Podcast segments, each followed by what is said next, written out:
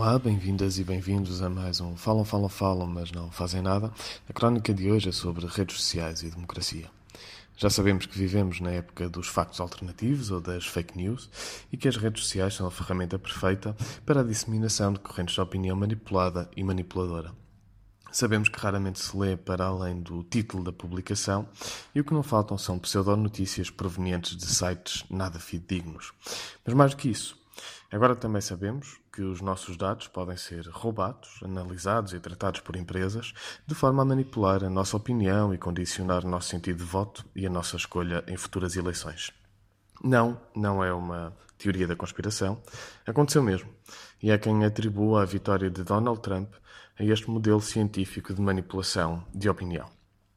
Comecemos pelo início. Robert Mercer é um multimilionário norte-americano, fez a sua fortuna investindo em fundos de capital de risco, é um supremacista branco e um defensor do Estado mínimo e da absoluta desregulamentação do mercado de trabalho e da total liberalização económica e financeira. É um dos principais doadores do Partido Republicano Norte-Americano e foi o principal financiador da campanha Donald Trump. Mercer tem muito dinheiro, coisa que é imprescindível num sistema eleitoral como o dos Estados Unidos, mas tem mais do que isso. Tem a Cambridge Analytica.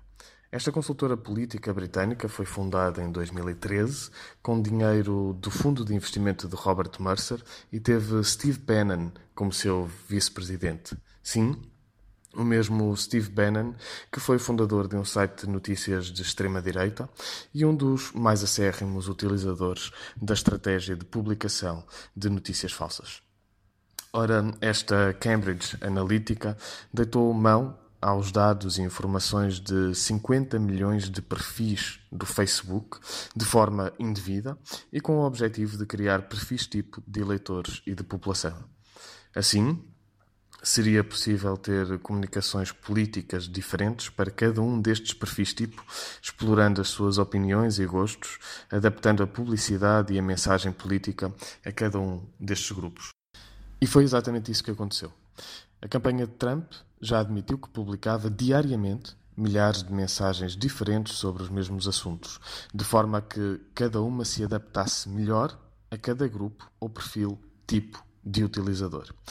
O trabalho de Cambridge Analytica, a quem a campanha de Trump pagou quase 6 milhões de dólares, o acesso aos dados pessoais e o próprio funcionamento da rede Facebook publicitaram e potenciaram esta estratégia vencedora da extrema-direita nos Estados Unidos. Faz-nos pensar não só sobre a segurança dos nossos dados e informações pessoais, mas sobre a relação que estabelecemos com estas redes sociais.